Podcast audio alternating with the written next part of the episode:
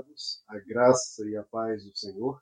Eu sou o pastor Rômulo Pereira, da Igreja Batista Palavra da Graça, e hoje nós vamos estudar os Atos dos Apóstolos, capítulo 14, verso 5, que nos diz: Formou-se uma conspiração de gentios e judeus, juntamente com seus líderes, para maltratá-los e apedrejá-los. Bom, meus queridos, estamos vendo aqui que o apóstolo Paulo e Barnabé não vão ter vida fácil em Icônio. Né? Começaram a pregar, anunciaram o evangelho ali por alguns dias, mas agora gentios e judeus se uniram contra os apóstolos. Bem, gentios e judeus, né? lembrando, judeus, o povo lá de Israel, eles viviam em inimizade com os gentios. Os gentios são os não-judeus. Eles viviam em inimizade, porque os judeus se achavam o povo escolhido e tratavam os gentios como é, de segunda categoria. Seres humanos de segunda categoria. Não são os escolhidos de Deus, são inferiores, são ímpios. E os gentios, claro, não gostavam nada dessa atitude. Então viviam em inimizade esses dois grupos. Né? Claro que os gentios, como eram o restante da população do Império Romano, um número muito maior de pessoas. Viviam em inimizade, mas vejam que aqui eles se unem, se unem contra os cristãos. Se uniram para combater a propagação do evangelho. Então, que isso é o que podemos ver é todos contra o evangelho. Inclusive cumprindo uma profecia lá do Salmo 2, o Salmo messiânico. O Salmo 2 diz que por que se amotinam as nações e os povos tramam em vão? Os reis da terra se levantam e os príncipes juntos conspiram contra o Senhor e contra o seu ungido dizendo: rompamos as suas ataduras sacudamos de nós as suas cordas. Então veja que a profecia do Salmo está se cumprindo aqui. Né? Se cumprindo, perseguindo primeiro Jesus, o levando à cruz, e perseguindo os apóstolos. Por onde quer que se pregava o evangelho, levantava-se perseguição, como o Salmo diz. Né? Se amotinavam, tramavam, conspiravam contra o Senhor e contra o seu ungido mais interessante, queridos, é que apesar de que todos, judeus, gentios, nações, príncipes, reis, todos os poderes militares, políticos, se levantando contra a pregação do evangelho, que não tinha poder algum, não tinha poder político, não tinha poder militar. E quem foi que venceu? No final das contas.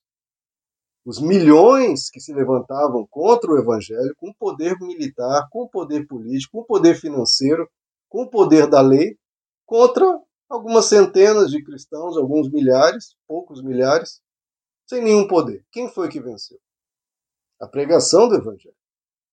Então veja, queridos, o Evangelho, conquanto seja pregado segundo as Escrituras, segundo Cristo, vai sempre triunfar.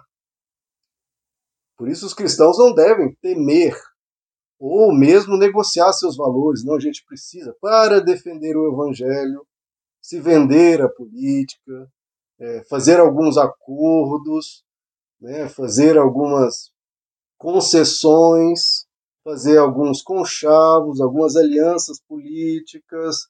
Vamos ter que aqui negociar para que a gente vença um suposto inimigo ou um inimigo verdadeiro que seja, enfim, temores que levam as pessoas a negociar valores do evangelho. Jamais faça isso, porque aí sim é a derrota. O evangelho é derrotado quando se negocia os seus valores, os seus princípios. Porque senão, podem tramar os príncipes da terra, as nações, será como diz o Salmo 2. Vão tramar em, em vão, em vão, contra o Senhor e contra o seu ungido. Porque, queridos, a nossa aliança é com Deus, é com o Senhor e o seu ungido. Então, né? Meu Deus, mas virão fulano, ciclando, isso e aquilo. Nada interessa, porque nós estamos com o Senhor e o seu ungido. Se estivermos com o Senhor e o seu ungido. Porque se abrirmos mão do, da pureza do Evangelho para fazer alianças e conchavos e negociatas, aí a derrota é certa. Nenhum temor nenhuma ameaça pode nos fazer, deve nos fazer, abandonar a pureza do Evangelho, como o Evangelho nos ensina a nos portar, inclusive em relação à política, que é uma relação de distanciamento, de separação. Aqui é o evangelho, política do lado de lá. O evangelho não se mistura com a política, como Jesus ensinou claramente. Dai a César o que é de César e a Deus o que é de Deus. São duas coisas separadas.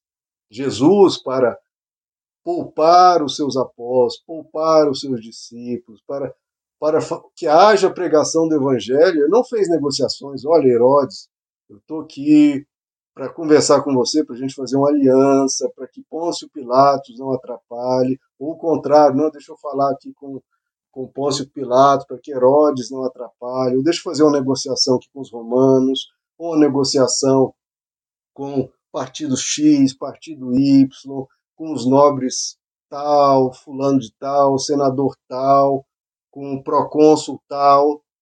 Deixa eu fazer isso, porque senão seremos perseguidos, senão a propagação do evangelho será impedida. Nada disso.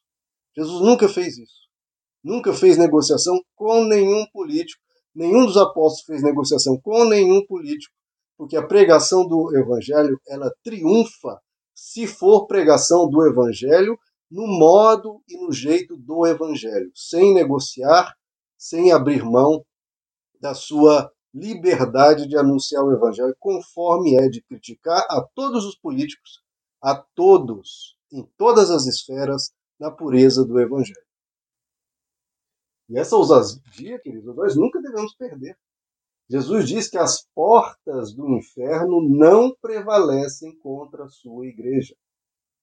Então, não é político, não é ameaça que for, vai prevalecer contra o evangelho, que nem as portas do inferno, ou seja, nem o inferno inteiro, unido com todos os demônios, todos os principados, potestades, dominadores do mundo tenebroso, forças espirituais do mal, das regiões celestes, se todos eles se unirem, as portas do inferno não prevalecerão contra a igreja.